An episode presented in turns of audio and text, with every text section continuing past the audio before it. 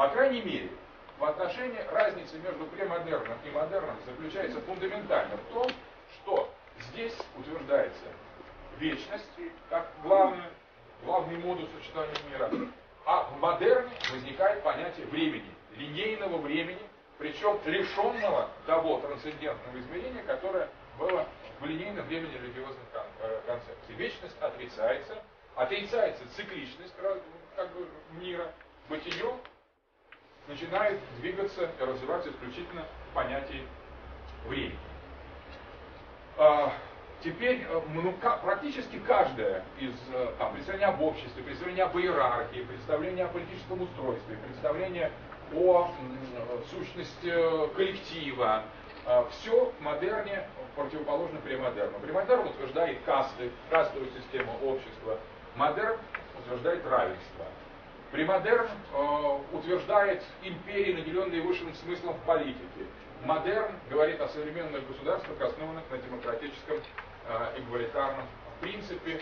Премодерн утверждает спиритуальное и духовное в качестве главной ценностной системы. Модерн утверждает материальное, позитивное, э, экономическое в качестве меры всех вещей. От гомо спиритуалис при модерном переходим к гомо экономикус модерна.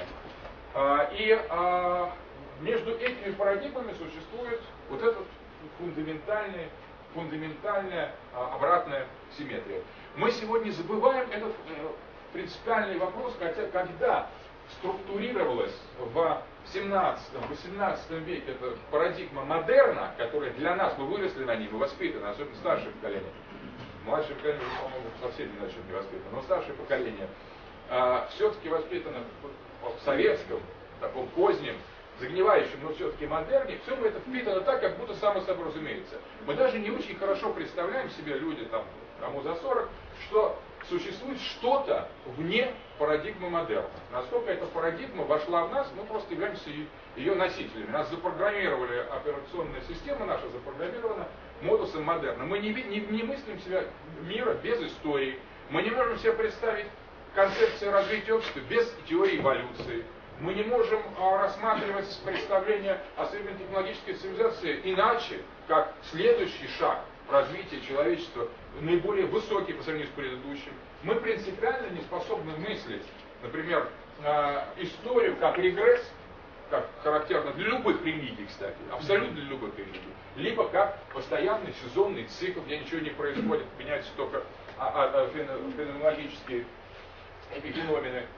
И, соответственно, то же самое для людей традиционного общества. Им никто подробно так, может быть, и не рассказывает с детства относительно того, что духовное выше материального, что иерархия это хорошо, что существует трансцендентное измерение, а вся структура их мышления и представления о мире, о мире, который, кстати, при модерн, обратите внимание, сохраняется до сих пор в традиционных народах, религиозных цивилизациях. И, например, современный Китай, несмотря на его, как бы, конечно, определенную модернизацию в значительной степени, или современные исламские миры, это уже совершенно откровенно, живут в условиях премодерна. Так вот, люди, живущие в условиях премодерна, они воспринимают премодерн как нечто естественное, единственное, данное, они другого не знают. И когда они сталкиваются с модерном, возникает тот парадигмальный шок.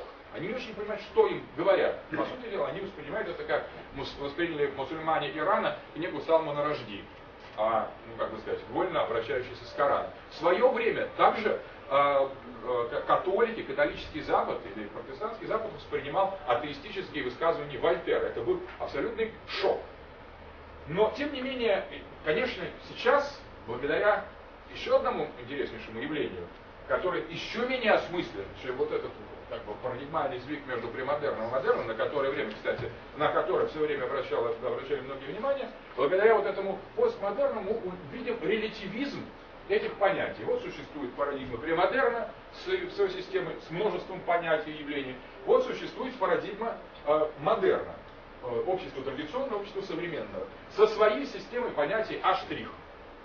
И все, всем этим понятиям, вот на этой границе перехода от модерна к премодерну, все эти понятия практически фундаментальнейшим образом мутируют.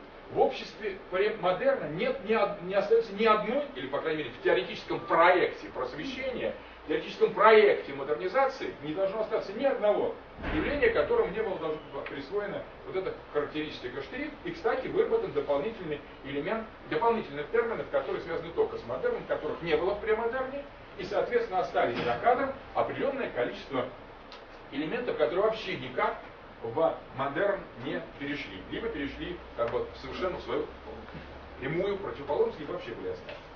Конечно, этот процесс сам по себе а, представляется крайне сложным, и об, этом процессе можно говорить и писать, об этом много писали. Я хотел бы обратить внимание, что если э, историю вот этой парадигмального, э, парадигмального сдвига, в том числе в научном мышлении, осмысляли многие философы э, и науки, в частности, Кун в структуре научных революций, Фейрамен, и э, практически это общее место, на самом деле, Поппер, любые философы, то существует также очень интересное явление, оно, конечно, миноритарное в научном мировоззрении, это взгляд традиционалистов на современный мир. Вот это французская школа а, Рене Генона, его последователь, Юлиус Эвола в Италии, который э, как бы представляя себе крайних консерваторов, проделали, кстати, в 20 веке колоссальную работу а, взгляда и оценки вот этой парадигмальной, как бы парадигмального дуализма, но не со стороны модерна, что было проделано не раз, и, в общем,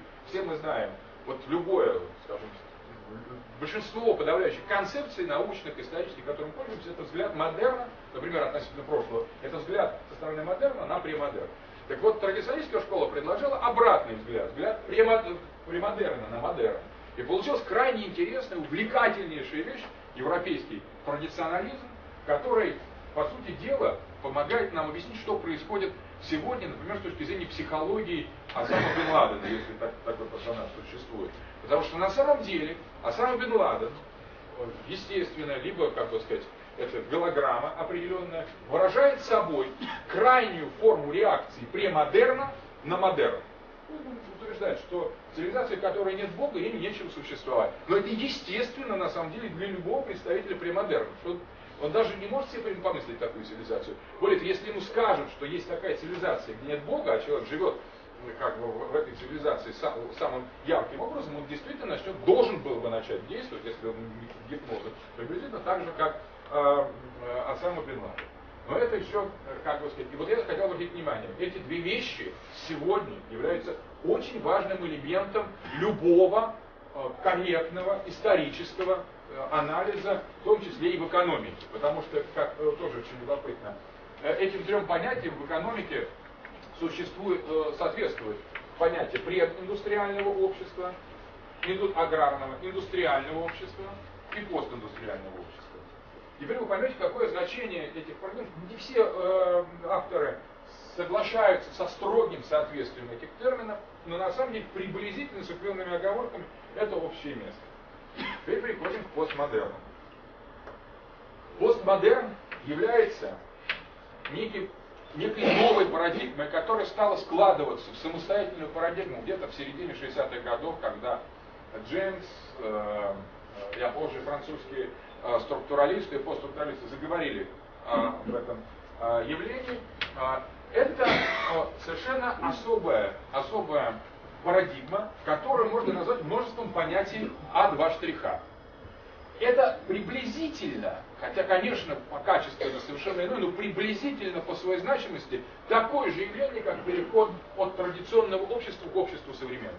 И пересмотр основных понятий, который случился вот на этой фундаментальнейшей грани, кстати, грани, которую мы как бы переживаем, осмысливаем, когда вообще является вот эта грань, является главным содержанием, парадигмальным содержанием фундаментальным, качественным, эссенциальным, методическим содержанием нашего времени. Вот вокруг этой грани и вокруг тех процессов, которые происходят перед ней, после нее, на ней, и должно быть центрировано от такое отточенное, корректное, внимательное философское сознание наших современников. Те люди, которые думают не об этом, они думают либо плохо, либо вообще не думают, а находятся в состоянии некого гипноза предшествующих как бы парадигм, не а, рефлектируя это, не осознавая ту позицию, те а, принципиальные стартовые, базовые условия, парадигмальные, в которых развертываются процессы их мышления. Здесь происходит, это, конечно, самая интересная, наименее изученная вещь, когда от модерна мы переходим к постмодерну. Что происходит в этот момент? э, здесь отрицается, в свою очередь, уже, вот если кратко сказать, смысл постмодерна, парадигмальный смысл постмодерна, он состоит в том, что отрицается э, отрицание, то есть отрицается современность или преодолевается современность. То есть, а, штрих. Но без того, чтобы мы вернулись к А. Вот это очень фундаментальный вопрос. Это очень тонкая и, и, и хитрая, если угодно, э, хитрый ход мирового разума и человеческой цивилизации. Поскольку А' была система понятий современности, была отрицанием или переворачиванием системы понятий традиционного общества, и система понятий индустриального общества была отторжением и опрокидыванием системы пропорций общества индустриального, то здесь существует довольно четко тезис антитезис. Что такое А2 штриха? Это такое отрицание отрицания, то есть отрицание А штрих, которое не является при этом возвращением К. То есть, если у нас был тезис, один, мы говорим, нет, не один, а потом говорит, нет, не не один, но и не один. То есть, если это один, условно, то это не один, а это не не один. А что такое не не один? Вот это уже очень тонкая вещь. То есть если здесь мы еще хоть как-то можем как бы разобраться и двигаться в рамках установленных категорий, мы можем сравнивать основ, основ, основные параметры вот этого первого множества со вторым, то вот здесь возникает на самом деле огромный, огромный вопрос. Здесь начинается пост. Вот обратите внимание, что этот, если премодерн, это то, что предшествует модерну, а модерн это базовое понятие, то постмодерн это не то, что вырастает из модерна. Это не просто следующая стадия за модерном. Это на самом деле сбой всей фундаментальной исторической парадигмальной философской культурной программы модерна. Это когда, по сути дела, говорят, что все, эта парадигма завершена. Конечно, это такой фундаментальный шок, на самом деле. Вначале э, постмодерн эстетических подозрений относительно того, например, в архитектурном стиле. А, создание ансамблей, в которых не было центра. Создание некой системы с отсутствующим центром. Вот это был характерный принцип постмодерна в архитектуре. И дальше больше постепенно это, пере, э, как бы сказать, это перенес анализ на экономическую сферу, на уровне развития капитализма в постиндустриальной стадии высвобождения финансового, финансового Э, параметра и полного опровержения предсказаний Маркса относительно логики развития буржуазного общества через социалистические революции и так далее, и так далее. То есть постепенно основные моменты модерна были не то что как бы обращены, они были осмеяны. Смысл модерна заключался в созидательном пафосе преодоления традиционного общества. Но в какой-то момент, вот конкретно в период развития капиталистического общества 60-х, 70-х и уже там больше 80-х, 90-х годов, эта программа модерна стала восприниматься как неактуальной. То есть большинство позиций а, и систем понятий А' перестали вызывать то оптимистическое, утвердительное, прогрессистское, позитивное, конструктивистское, позитивистское отношение к себе и позитивное, которое вызывало на протяжении становления этой парадигмы модерна. Возникла некоторая цивилизационная, если угодно, или парадигмальная усталость. То есть, да, парадигма модерна сохранялась, мы ее как воспитанники, но постепенно э, ее значение очень тонко смещалось в, вначале в нюансах, а потом постепенно и приходило к собственному преодолению и отрицанию. Так возникла парадигма постмодерна. Парадигму постмодерна понять трудно, потому что она для нас новая, потому что она не соответствует той логике, в которой вы привыкли жить в модерне, но она при этом не соответствует той логике, которая всплывает сегодня, когда модерн разлагается и выступает в качестве премодерна. Это такое, условно говоря, здесь есть э, теизм, религия, здесь есть атеизм, причем именно такой последовательный, спокойный. Э, модерн это, конечно, отрицание трансцендентно ориентированной э, богоустроенной реальности. А вот в постмодерне завершается атеизм, но нет возврата к теизму. По сути дела, постмодерн, если модерн говорил, ты, атеизм это более развитая форма, чем теизм, чем религия, то постмодерн говорит, я вообще понятия не имею, что более развитое. Вы можете, пожалуйста, можете там быть теистом, можете быть атеистом. Постмодерну безразлично. это, пожалуй, безразличие, индифферентность, а возможность расположить рядом с собой взаимоисключающие друг друга парадигмальную систему понятий и является спецификой философского, эстетического, исторического, культурного дискурса постмодерна. Например, там а, электронная, э, Осама Бен Ладен и интернет, типичный постмодерн. То есть, э, с одной стороны, борода, с другой, там, и, и признаки традиционного общества исламского, с другой стороны, там, имейл, который он шлет своему другу, скажем, Шамилю Басаеву, там, делает, там, Шейну. I am very glad to hear from you again.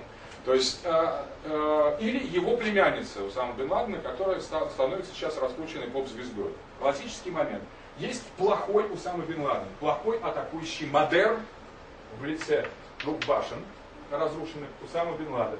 А, и вот модерн реагирует негативно, объявляет охоту против премодерна, против дикости, варварства. Но племянница Бен Ладена, она, это уже явление вот следующей парадигмы, третьей парадигмы. Здесь Бен Ладен, здесь Буш, а вот здесь уже племянница, которая пляшет, поет, может быть, с автоматом, может быть, с закрытым лицом э, Чедро или проект, э, вот, э, этого, которого раскручивал Тату, э, э, НАТО, чеченская чеченская девушка поет шафитские песни. Вроде страшно, но с другой стороны и не смешно, и не страшно. Это и не оскорбление никого. Это просто сочетание тех контекстов, которые просто принципиально не могут быть сочетаться. Не могут сочетаться. Ну, наша э, Сорокин, да, в Москве сейчас вот многие спорят, а его дети Розенталя, его опере, которую в Большом театре поставил. В этой опере люди ругаются матом, там друг друга там плюются, кидаются, обливают экскрементами. И это идет на сцене Большого театра. В принципе, как бы сказать, что такое Большой театр? Это модерн, это прекрасный, культурный, как модерн. Что такое там все остальное? Это вообще такие вот ворота не вписываются. Менее, это классическое сочетание постмодернистических стилей. Берется высокое и низкое, культурная и бескультурная, э, скажем, смеховая дворовая культура или какой-то скабрезный анекдот – и, как бы сказать, на, на какой-то огромной большой сцене тенором распевается. Это постмодерн, это не шутка, это не издевательство, я хочу обратить внимание. Это не какое-то, скажем, ну, нелепое недоразумение, это не авангардный трюк. Это фундаментальная характеристика эпохи. Фундаментальная характеристика эпохи, приступившая в очередной раз, ну, во второй раз, насколько можно себе представить, к уникальной, огромной работе, которой Сорокин является ну, таким просто инженером, таким же спокойным, как энциклопедисты, осуществлявшие пересмотр парадигм модерна. Это э, один из энциклопедистов постмодерна. Он просто творит, постепенно разрушая Жириновский, классическая фигура постмодерна. Как сказать, на самом деле наше общество, особенно российское общество, поскольку мы очень чуткие люди, россияне, мы, а, как бы, особенно в культуре, в определенных политических технологиях, заимствовали элементы постмодерна, в общем-то, не особенно даже заботясь о том, чтобы пройти путь модерна до конца. Более того, мы его и особо и не прошли. Мы застряли на стадии высокого модерна со своей социалистической спецификой, не смогли преодолеть этот период сами, плюнули и, как бы сказать, заимствовали эту парадигму а, прямо из центра постмодернистической культуры, причем в самом авангардном аспекте. То есть так мы, так, так мы провели нашу российскую модернизацию. Теперь несколько э, последних понятий. Вот что такое, э, э, собственно говоря, вот базовые онтологические определения этих трех парадигм. Э, премодерн живет в пространстве мифа. Все пространство премодерна является мифологическим или сакральным. Здесь нет ни одной точки, здесь нет ни одного состояния, ни одного места в мире, ни одного топоса, который не, не был бы одновременно растворен в мифологическом контексте. А, поэтому то, что не является мифом, то, что не является сакральностью, того просто нет. Человек а, традиции, человек в традиционном обществе, человек премодерна, вне сакральности, вне священного, не воспринимает реальность. У него нет несвященной реальности. То есть для него принципиально существует сакральность. Для человека модерна существует новая вещь, реальность. Да и термин этот, реальность, на самом деле становится популярным фундаментальным для модерна. Нам кажется, что вот реальность это и есть базовый понятие. Ничего подобного. Для людей традиции первичен миф, первична сакральность. Для людей модерна первична реальность. А для людей постмодерна первична виртуальность. Это очень принципиальный момент. Вот эта система А, А', А2 штриха. Виртуальность – это не миф, это не сакральность, но это и не реальность. Это некий конструкт реальности, который создан искусственно, создан отвлеченно, как бы э, можно себе представить э, смысл виртуального через расчлен, вот, расчленение некой целостности на дигитальные числовые коды. То есть дигитализация – первый шаг, а потом, скажем, то есть целое, берем колос, целое по-гречески, дигитализируем его, разделяем на, на части, анализируем, раскладываем эти части, разбираем их, а потом вкладываем заново.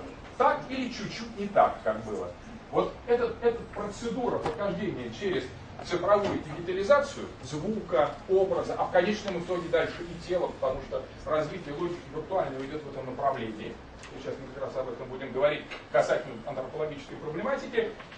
А, переход через расчленение на дигитальный код и потом собрание нового колоса является классической операцией виртуального. Вот то, что собирается после того, что расчленяется, согласитесь, что живому, например, если мы можем разобрать машину, а потом ее собрать, и для нас нет никакой, как автомат, то нет никакой проблемы, то если мы разрежем живое существо или распилим дерево, а потом его соберем, мы получим совершенно не то, что было в начале, до того, как это дерево никто не трогал.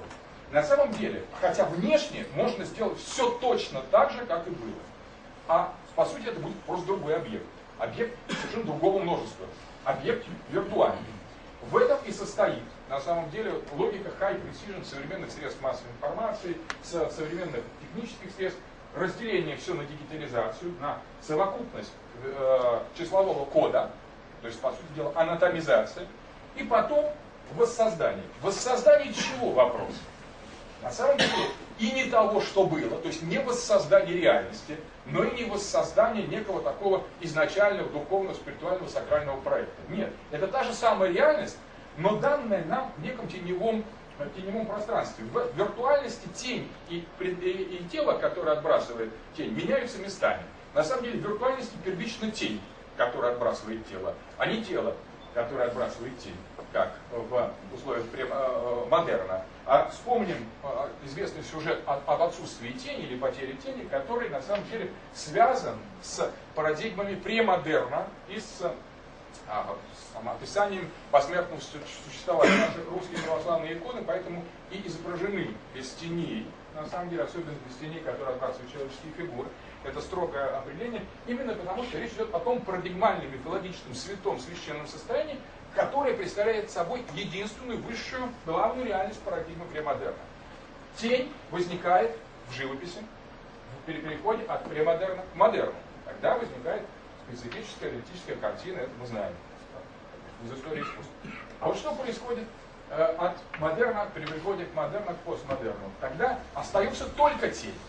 Тень, которую никто не отбрасывает. Тень, которая сама по себе может порождать или не порождать тела. И все, что происходит в этих трех парадигмах, э, парадигма премодерна, модерна и постмодерна, соотносятся между собой сложнейшим образом. Но если вот эти еще две реальности хоть как-то поддаются анализу, то вот это вот третья реальность, которую мы упорно, методично, фатально и необратимо вползаем. Конечно, была Вандея, конечно, кто-то не захотел идти в модерн, даже среди французских так довольно развитых французов XVIII века. Но мы знаем, что сделали с Вандеей. И в конечном итоге все попытки противостоять модерну или протащить в модерн что-то от э, премодерна, а это как раз безусловно такую задачу ставил перед собой фашизм, который э, воспринимал традицию позитивно и старался привить ее э, модерну, то есть привести элементы множества А в смешатых с элементами множества А' пал первым в 20 веке. Э, второй проект был более хитрый, более завуалированный, проект коммунистический, когда тонкую а, месси, национал-мессианскую реальность, конечно же, премодернистическую, с ее представлением изложением Царства Святого Духа, рая на земле, пытались также закамуфлировать э, русские коммунисты и, и китайские, ну, китайские меньше степени, под а, а, проект модерна, тоже не получил совсем на наших глазах, это еще, наверное, вы уже родились.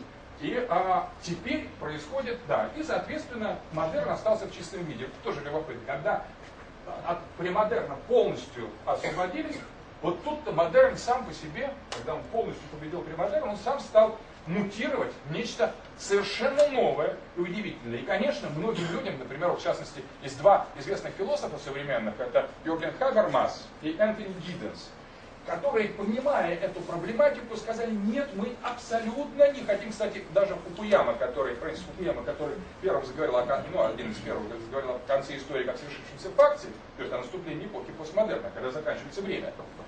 А, э, вот Юрген Хабермас и Энтони Гидденс, они так же, как Кристиане Ван сказали, нет, мы не, не хотим никакого постмодерна, мы дух, дух просвещения под угрозой, смотрите, что происходит. Э, у нас выбивают реальность, мы живем в каком-то совершенно отвратительном мире, э, разве мы за это бились? За это. Отвечает им, как бы сказать, никто больше там не слушает, либо слушает пока еще. Так вот, даже Фрэнсис Фукуяма, интересно, что который написал статью о том, что конец истории наступил, в последних своих работах он отчаянно борется против того же самого спектра, который, э, которого вызвал в значительной степени. Говорит, нет, нет, нет, не так, я поспешил, подождите, подождите, не надо, это слишком страшно, это действительно не, не весело. Но, с другой стороны, пройдя столько уже много парадигмальных э, изменений, столь фундаментальных потрясений на самых основах своих, как минеральных основ человеческого сознания, я думаю, что мы должны быть готовы еще и не к этому, если мы ответственно подходим к э, мысли. Так вот, здесь возникает очень интересный момент о конце истории, два слова. Почему конец истории? Потому что история, на самом деле, не нечто само собой разумеющееся. Это продукт осмысления процесса бытия в модерне. И возникла история тем или иным образом в модерне, как возникло линейное время. Чуть-чуть раньше, ну это там отдельный разговор. История, линейное время это продукты модерна. Их раньше не было. Народы жили в неисторическом состоянии. Жили в циклическом времени, жили в вечности. То есть когда-то истории не было. И Фукуяма логично сказал, а, понимая, что кончается модерн, сказал, ну ее и не будет. Отсюда возникает концепция пост-истории. То есть на самом деле вот она постистория, поблагодаря это рециклирование э, различных, э, различных таких фрагментов из разных эпох. То есть взять, это, кстати, отражено в современной моде, который сознательно смешивает эпохи древности, традиции 60-х, 70-х, возвращается, потом как бы хитро очень двигается по линии Меркуса между этими эпохами, постоянно все больше и больше нагнетая такое странное смещение всех параметров. Постистория. Постистория это не вечность и не циклы, это не время и не история, это постистория.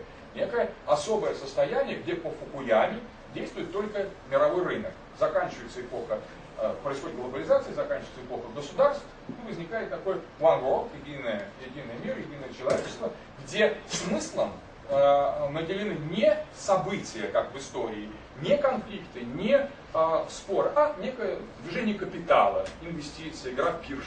То есть экономия становится тотальной и уже отрывается и виртуальной одновременно, сколько вот этой операции, все больше и больше приходит в сектор реальный, э, финансовый сектор отрывается от рыночного фундаментала, то есть от своих индустриальных и даже высокоиндустриальных форм развития, и возникает такой как бы особый специфический постмир.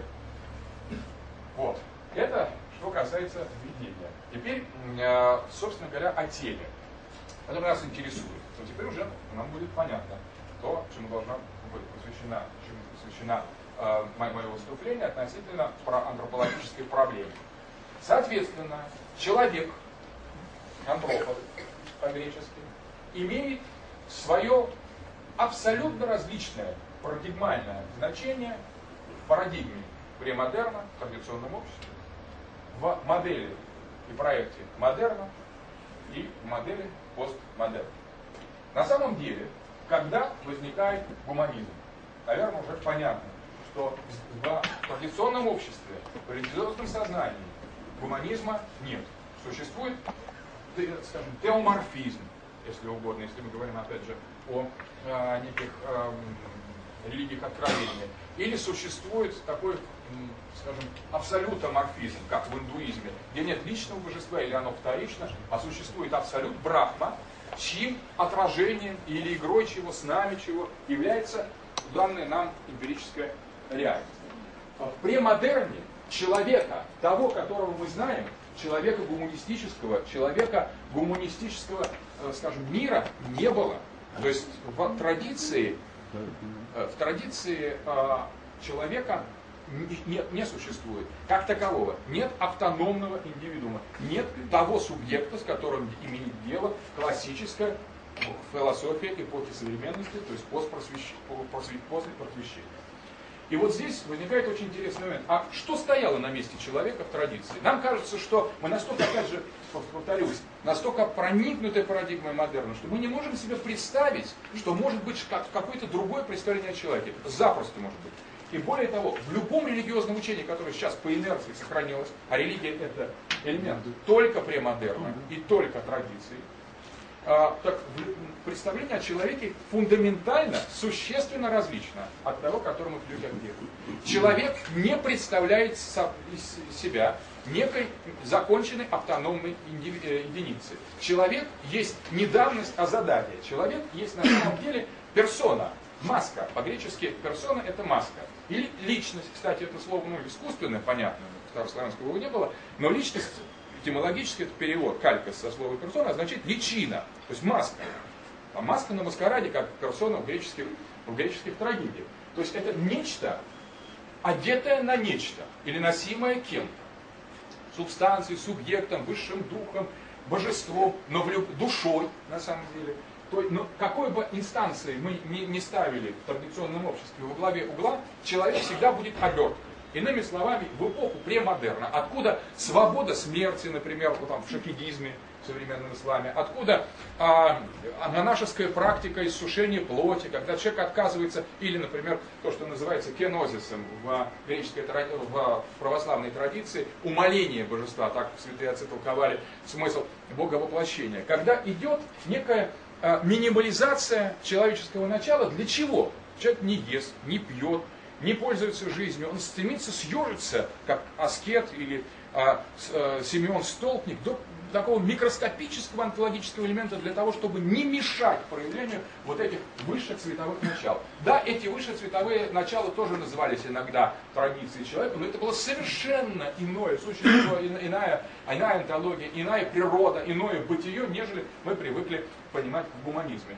Это, по сути дела, в традиции существовал ну, как бы такой не, не гуманизм, антигуманизм, если угодно, поскольку человек рассматривался как не самодостаточная, не самостоятельная и не самозначимая реальность, которую, которой при определенных обстоятельствах легко можно пожертвовать. А вообще-то говоря, и нужно пожертвовать. По сути дела, человек был жертвой. И в самых таких древних архаических цивилизациях э, приношение человеческих жертв рассматривалось именно в этой перспективе. Не потому что это варварство, а потому что вот парадигма традиции была еще в самом таком своем соку. Потому что до Ашваметхи, например, в а, индуизме принесение жертвы на принесение коня практиковалось а, по, по метка, то есть уничтожение человека. О чем мы знаем о, в мифе о Пуруше, в индуистском божестве, мужском, которого разделили боги принесли жертву. Из этого была создана Вселенная. Обратное разделение, и, если угодно, мистерия человека убийства была симметричным элементом восстановления этой полноты Вселенной. Если Вселенная обязана своим существованием расчленением божества, то спасение Вселенной или ее божествление происходит через человека убийство, через смерть, через разные формы ее, может быть, более такой, ну, как бы сказать, иносказательной формы, через аскезу, Э, пост, э, голодание и вообще умоление, предельное умоление человечества. Так вот в этом и состоит, если угодно, э, Конечно, человек ценен определенным образом в традиции, но это не, не тот совершенно человек и не так он ценен, как в эпоху модерна. Он всегда вторичен и имеет инструментальную ценность. Он имеет ценность посредничества между небом и землей. Он сын неба и сын земли. Он осуществляет некий, некий процесс. Человек это процесс, это задание. Это человек А. Человек А' в модерне – это абсолютно новое явление, которое шокировало традиционный мир и сейчас шокирует полноценного, скажем, религиозного человека э, своей абсолютной новизной. Это нечто принципиально новое. Этот человек в эпохе модерна представляет собой самозначимость, самоценность, самовеличину, самодостаточность и здесь начинается гуманизм. Эпоха автономного человека. Человека в начале титана возрождения, человека, который сбрасывает богов и творит реальность сам. Потом его пропорции из этого глобального максимального гуманизма эпохи просвещения, эпохи, эпохи возрождения приобретает все более, более скромные формы. Потом он уже просто создатель истории, а не магический властелин, такой как у Джордано Бруно, например, в алхимических произведениях, или у Микеланджело.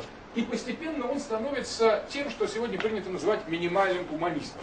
Вот в позднем модерне возникает минимальный гуманизм, когда человек, ну, просто, ну, он consumer, он потребитель, у него есть карточка, он ходит, покупает товары, он в субботу он посещает, посещает делит и там ест между этим гамбургер. И у него нет больше других амбиций, на самом деле он как бы, но он при этом остается центром вещей, он остается мерой вещей. Когда софист Протагор сказал, что человек это мера вещей, он просто смеялся над своими оппонентами в, в духе э, греческих софистов. Это никто не мог воспринять, настолько бредовой была эта идея. Это была шутка. Сегодня, в эпоху модерна, э, что, то, что человек является не сегодня, а вчера, в эпоху модерна, когда еще было сегодня, сегодня а, так как сегодня уже завтра. Э, так вот, э, э, в эпоху модерна человек становится по-настоящему мерой вещей. И он является ключом. Это он, оказывается, узнаем мы из просветителей и из последователей, выдумал Бога. Это он придумал религию. Это он а, создал прогресс. Это он создал цивилизацию. В то время, когда а, люди традиции, традиционного общества были абсолютно убеждены, что самого человека создал Бог, что Бог а, заложил основы или через откровение, через данные ему законы, ману, или законы Моисея, а, вручил ему логику шифр управления реальностью и так далее, и так далее. Так вот, на самом деле, эта мутация представления о человеке между традиционным обществом и э, обществом современным, она имеет колоссальное значение для нас. Знаете почему? Потому что постмодерн, он, по сути дела, как бы релятивизирует эти две модели. Еще совсем недавно, пока не было разговора о постмодерне, такой дискурс, который я сейчас излагаю, был бы невозможен по одной простой причине. Потому что никто из вменяемых представителей научного сообщества или студенчества не допустил бы и мысли о возможности какого-то сопоставления между собой варварского, дикого, убогого, бескультурного представления о том, что человек является маской какой-то высшей сущности, в то время, когда всем было очевидно, тотально очевидно, и все просто против пальцем листа, что человек есть ценность и вещь сам себе, что это он все создал систему ценностей, а никто его не создавал, он создал сам себя и создался сам из себя путем эволюции. Из амебы прям, как бы сказать, современному советскому ученому. Да, И, а, по сути дела, а, такого рода попытку как бы релятивизировать, сопоставить эти вещи, говорить о них на одном дыхании, что есть вот такое представление, есть такое представление. И когда мы видели там, в 70-е годы э, папа, священника или бабушку, мы думали, ну вот это дань прошлого, вот это живой музей, вот это там темные люди, вот это... То есть на самом деле у нас и сомнений не было относительно некой инструментальной и вторичной формы, которые эти наивные э, персонажи почему-то продолжают поддерживать. Ну, даже с умилением, мы смотрели, я, я не говорю, что обязательно надо чувствовать себя выше. Но все, все чувствовали, было понятно, что вот бабушка темная, а мы люди просвещенные. Просвещенные, потому что мы носители гуманного начала, мы знаем, что мы все это создали, что это создал человек, а они этого не знают и верят в некий предрассудок. Раньше ездили э, в советской власть, прежде чем, когда происходила модернизация э, российского общества, активно, особенно крестьянства, то э, преподаватели ездили с такими приборами, которые сторгали молнию и крутили крутили ручку, молния била между двумя электродами, они говорят, ну вот все, там Бога нет. Крестьяне покорно кивали.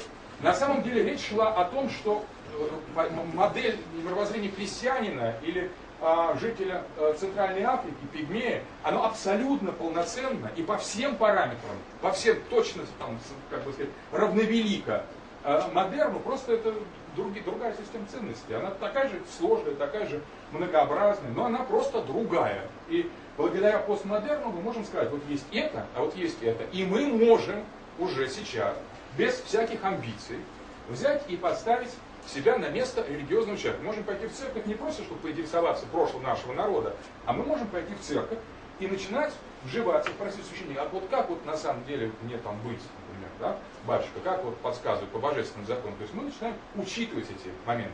Не то, что мы их берем. Обратите внимание, что по большому счету возврата к полноценному религиозному существованию сегодня не происходит. И, э, но тем не менее, для нас эти две вещи, собственно говоря, Поппер, например, и э, духовник, они для нас стали совместимыми. В то время, когда на предшествующем этапе они были несовместимы. Либо Поппер, либо духовник. Либо вам говорят, что как бы, человек создал э, Вселенную, либо вам говорят, что наоборот, человека создала высшая сила. Таким образом, антропологически, конечно, с точки зрения антропологии существует множество представлений, множество моделей, множество различных версий, как толковать человека. И в каждой традиции, в каждой религии премодерна, и в архаических, и в а, монотеистических существуют различные версии антропо религиозной антропологии или традиционной антропологии. Само по себе это крайне интересно, потому что на самом деле, если мы уж углубимся в, этот, в эту проблематику, мы видим, что и там на самом деле нет одного, одного представления, что каждая традиция представляет собой подмножество этого множества. На самом деле, и эти подмножества находятся между собой в очень сложном состоянии. Особенно а, например, такие а, домодентеистические традиции, которые рассматривают человека как прямое проявление божества, и монотеистические религиозные традиции, иудаизм, христианство ислам, которые рассматривают человека не как проявление божества, а как его творение. Между этими двумя вещами существует колоссальная разница. То есть, ну, это вот как бы два важнейших концептуальных подмножества этого множества А с точки зрения антропологии. Соответственно, есть две антропологии. Антропо... Ну, опять же, а, а, а, в рамках премодерна, в рамках традиционного общества. Существует антропология, основанная на скажем, архаическом или политеистическом, если угодно, или не монотеистическом, не авраамическом подходе, где человек в той или иной степени это просто проявление некого э, трансцендентного начала и все. Проявление единосубстанциональное, единосущное. И второе представление, как, которое характерно для монотеистических традиций, по крайней мере в их экзотерической внешней внешней, э, внешней форме, это представление о человеке как творении божества. То есть на самом деле представление о неком искусственном происхождении человека, которое, чья природа напрямую не проистекает из божества. То есть он не происходит из божества человек, а он творится. В то время, когда само божество, оно э, э, рожденно, а не сотворенно. Оно единосущно. Ну, самому себе и своим проявлениям в то время, когда человек нет. Таким образом, ну и, конечно, естественно, в каждой из этих традиций, и монотеистических, и не монотеистических, существуют свои аспекты а, антропологии, свои представления о специфике вот э, того, что скрывает человеческая личность, то есть человеческая маска. То есть что завернуто в эту обертку, на самом деле, и какова его структура, и как оно рождается, умирает, что происходит позже, какова структура души, структура духа и так далее. Само по себе изучение антропологии традиционного общества, эта вещь, конечно, я ее дал совсем схематически, там, одним мазком. Каждая из этих вещей, там, особенно даже в маленьких разделениях а, разных традиций, в эзотерических, мистических учениях, сильно варьируются. Все единственное, что все они едины. Почему они принадлежат к этому огромному множеству? Потому что все они рассматривают человека как фантик. Фантик ценный, красивый, интересный, полезный, но фантик. И никогда не саму, как бы сказать, конфету. Вот в модерн мы переходим, и здесь, конечно, существует в этом, э, в этом, в этом э, контексте множество H существуют также различные антропологические представления. Эволюционистские, какие-то такие там, более изощренные, эстетические, э, вот, материалистические и даже нематериалистические представления, которые, тем не менее, не привлекают для объяснения происходящего, как у Канта, некой такой трансцендентной силы. То есть уж и объективный, и субъективный идеализм, и субъективный материализм, если позволить в кавычках, а, при, могут вполне быть предложены в форме вот этого гуманистического а, подхода. Таким образом, мы а, уже наметили вот эту сложность антропологической парадигмальной проблематики. Но теперь нам предстоит сделать еще один шаг. И вот оно, сейчас мы подходим к тому термину, который, э, э, уважаемый роман э, вынес название своего научного журнала «Постхуманитис», э, «Постчеловечество». Вот здесь, в этом парадигмальном сдвиге, при переходе к постмодерну, гуманизм с его программой, с его представлением как о человеке целом, неделимым, индивидуальный. По латыни индивиду это значит неделимый, не подвергающийся дроблению, делению. Индивиду. У нас была персона, маска, обертка, а вот у нас возникло, как бы сказать, ядро. Теперь как бы атом или индивидуум, то, что не подлежит делению. Маска, персона, это была вообще как бы другая тема. А вдруг у нас вырос, выросла такая самостоятельная главная сущность, главная ось мышления, оценки человек, автономный индивидуум, который, оказывается, все создал. До этого это было не так. Так вот, этот индивидуум, который составляет ось и главную действующую фигуру модерна, парадигмы модерна, и в этой традиции наше поколение, может быть, еще там, 30-летние, в общем-то, выросли, по крайней мере, в школе, через родителей, а может быть, и на вас это повлияло в какой-то степени. А вот это представление о человеке как о целостности, об индивидууме, как о существе, которое является мерой и, и центром и осью всех вещей, заканчивается. И при переходе к постмодерну на самом деле подвергается такой интересной и серьезной мутации, которая в принципе по своему значению, по своей глубине сопоставима с тем, что произошло с человеком традиционного общества. Там человека, как бы сказать, практически э, из человеческого исчезло божественное начало. Божественное было от него отделено, а потом и забыто, на самом деле. Раньше вообще человека не было, а было только божественное в своих разных формах. Потом э, появилось человеческое, автономное, самодостаточное, самостоятельное. А вот здесь приходит его конец. Вначале он был большим, максимальный гуманизм э, возрождения, потом средним, исторический человек, творец истории, классовый, а потом маленький, как у, у философа французского Фюре, минимальный гуманизм. Консюмер, но тоже мол еще сам ничего. Как бы. Но вот где-то здесь, в 70-е, 80-е годы, где-то сегодня а по MTV, где-то в спецификах, специфике интернетских заголовках, которые мы видим, когда э, Курникова сломал ногу, Татьяна Овсиенко выбили глаз, вот то, что мы видим в основном на, на то, что нажимаем на баннерах. А, происходит очень а, тонкая мутация человека, на самом деле. И вот это маленькое и индивидуальное превращается в нечто иное. По сути дела, здесь происходит важнейший для нас, совершающийся с нами, на наших глазах, может быть, чуть позже, философ всегда чуть-чуть забегает вперед, переход от хуманитас, вот этого, э, человечества эпохи модерна, от хуманитас, к человеку два штриха. Вот этот человек два штриха человек, два штриха, является, а, на мой взгляд, э, вообще является с точки зрения философской наиболее, ну скажем так, занятной вещью, потому что это та метаморфоза, которая предстоит, ну если не нам, и которая происходит, то нашим детям точно. По сути дела, вот это рождение и появление этого человека, два штриха, пост человека, является основным, основным смыслом и основной осью и э, процесса перехода от модерна к постмодерну. Понятно, что если мы говорим, что здесь парадигма премодерна сосуществует даже до сих пор, после 400 лет такой фундаментальной просвещенческой чистки и колониальным опытом, который сопровождал эту чистку, что если все равно традиция говорит о себе сегодня, в конце модерна, уже когда все почти понятно, что переход от парадигмы к парадигме не является таким одноразовым, что объявили, вот завтра начинается модерн.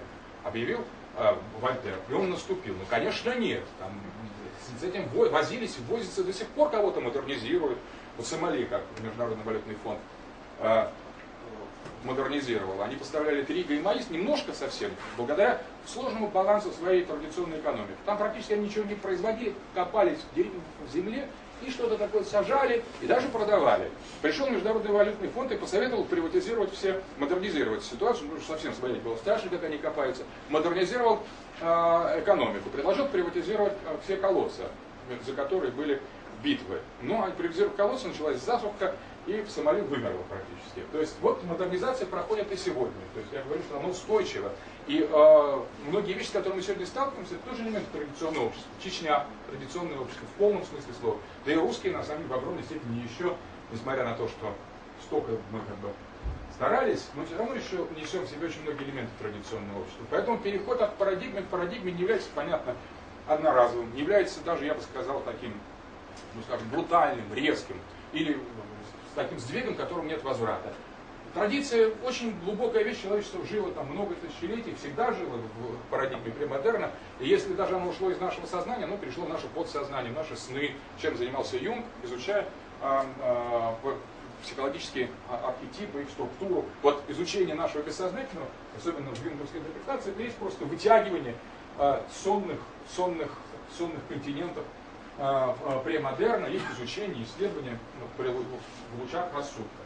Так вот, это для чего я говорю? Для того, чтобы понять, что переход от антропологии премодерна к антропологии модерна не просто так происходил. Сказали и все. Но точно так же, конечно, не будет происходить не просто переход от э, человека модерна, человека гуманизма, минимального гуманизма, скажем, максимально забыли сейчас, э, к человеку, постчеловеку как таковому. Теперь а, было бы интересно рассмотреть эти характеристики. Сейчас об этом, кстати, Фукуяма написал очень интересную книгу, а, как раз о постчеловечестве, где он пишет, говорит, ну если там произойдет то, что вот-вот произойдет, это надо как бы свернуть, это, не, это как-то нехорошо. А, а то, что произойдет, произойдет приблизительно следующее. То есть в каких, в каком направлении, в каком в каком векторе будет протекать этот процесс, который находится в своих истоках. Переход от антропологии модерна к антропологии пост или постантропологии. Или к антропологии постмодерна. Постантропология очень хороший э, термин, как дисциплина постантропологии. Вот, значит, здесь ли здесь индивидуум у нас был неделим, то есть после персона, индивидуум, то здесь возникает новая фигура, которую можно назвать я не встречался с таким названием, но наверняка оно будет введено в научный оборот как дивидуум. То есть человек делимый, существо делимое. Что это означает? Это как раз соответствует тому процессу дигитализации и перехода от реальности к виртуальности, который я писал. На самом деле это означает, что человеческое единство, которое было сутью модерна, разделяется на части. Человека анализируется отдельно глаз, отдельно печень, отдельно бровь, отдельно мозг, отдельно ухо, отдельно его э, ощущения, и возникает некоторая, вот, скажем, виртуализация, вирту, виртуальная голограмма этого человека, его образ. То есть человек видит, э, если на ему на зрачки, сейчас новые, изобрели новый, новый э, э, компьютерный экран, который, компьютер без экрана, а маленькая маленький э, передатчик, который воздействует на, непосредственно на сетчатку глаза, и человек видит перед собой экран, которого нет. И там на нем смотрит, пишет. На самом деле, это что означает? Что если воспринять, расчленить и изучить подробно человеческое существо, то мы видим, что это не что иное, как система эмоций, система раздражений, система нервных реакций. И, соответственно, Э, вот виртуальные машины или газонокосильщик фильм э, футуристический, это заглядывает не так далеко в будущее. Если мы вспомним, что большинство изобретений э, фантастов 19 века в 20 веке стали ябью, то на самом деле история с газонокосильщиком и переходом к виртуальную реальность, это на самом деле сегодня только совсем уж такая большая сказка. А завтра нет. Так вот, идея такая, если человек индивидуален, то есть его можно разделить на части, то его можно, или его, или его голограмму, или его дубль создать. То есть создать ему слуховые, э, слуховую реальность. Как, вот э, плееры и, и науч, наушники маленькие, как, скоро они будут невидимые или совсем крошечные, просто где-то что-то стоит, а человек слышит. Слышит то, что где-то кто-то транслирует на самом деле. Но ну, вначале это то, что у нас в кармане лежит. Потом это радиостанции, которые транслируются прямо в ухо, но какому-то определенному человеку. А дальше, как бы сказать, возникает там полноценные люди, с ним разговаривают, он разговаривает. Это технически сделать элементарно. То же самое с хрусталиком глаза. Об этом тоже есть несколько фантастических сюжетов. Но тактильное ощущение также есть не что иное, как некий набор импульсов, почти легко дигитализируемых импульсов, которые, по сути дела, воспроизводят, воссоздают э, э, некий муляж ощущения, который совершенно легко для компьютерных датчиков, как мы знаем, в этих опытах виртуального секса, сейчас об этом пишут часто, они уже фактически имитируют э, все те чувства, которые испытывает человек в реальной жизни. Чем дальше, тем больше, в принципе, можно будет просто никуда не ходить, ничего не делать, и просто как бы жить, проживать полноценную жизнь, о чем, кстати, сейчас множество фильмов, в том числе «Матрица». А, вот дивидум это, конечно, персонаж матрицы. Его можно разделить, засунуть в телефонный провод и где-то создать на другом, на другом конце а, телефонной будки. Кажется, что это ну, некая совсем как бы абсурдная утопия. Ничего подобного. Это даже самая парадигмальная схема, которая соответствует общей логике перехода от модерна к постмодерну. А сейчас, э, вчера вот, у владыки Кирилла, а, у митрополита Кирилла было такое в Москве в ВВЦС совещание очень интересное о том, как э, православной цивилизации отвечать на а, вызовы современности, где принимал участие. Я, там небольшой круг э, интеллектуалов консервативных или вообще разных э, собирался. И там зачитывал один из коллег замечательный э, текст Еврокомиссии, только что вот изданный, где говорится о том, что с точки зрения европейской морали, просто прохождения Европарламента, прохождения э, определенной экспертизы, было принято решение о том, что замена человеческих органов некоторых человеческих органов при определенных обстоятельствах электронными, электрическими или механическими деталями не противоречит этике э, европейской культуры. Дальше больше. Следующей фразой было сказано, что э, более того, э, именно новые достижения э, в технологиях позволят значительно усилить качество человеческих органов. То есть глаз будет, электронный глаз будет видеть дальше, электронные мускулы будут хватать сильнее.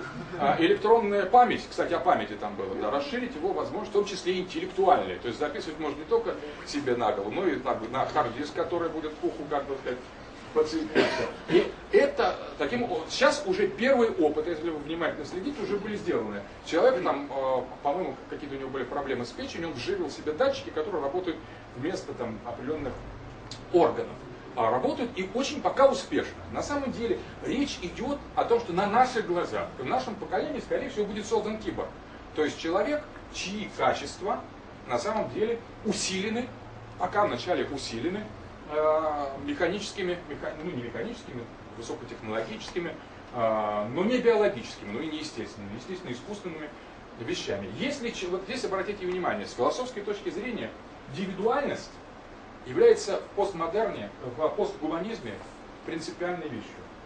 А, дело в том, что если мы можем берем человека, мы его точно разделили и потом точно воспроизвели.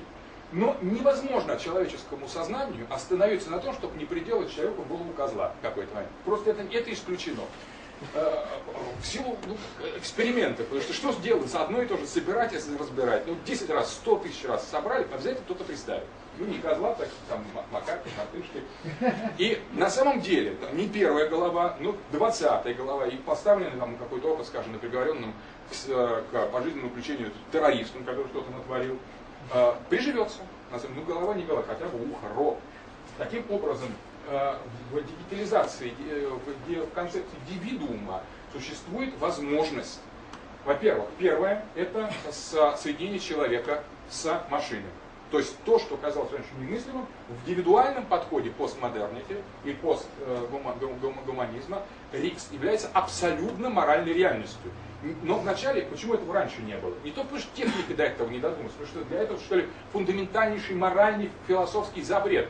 Запрет, который сегодня стоит в центре философских и политических и научных полемик западного сообщества. Мы к этому не подключены э, э, и ужасаемся больше. Но на самом деле вот о чем идет речь. Вот он переход.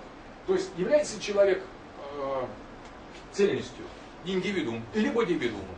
И здесь вопросы, как бы сказать, расходятся. Многих это, тех, кто первые поняли, что такое индивидуум, их начинает как бы трясти, бросать в жар. Но на самом деле процесс этот имеет некую очень фундаментальную, фундаментальный характер. Так вот, первый вариант – стравление, сплавление, конвергенция человека с машиной.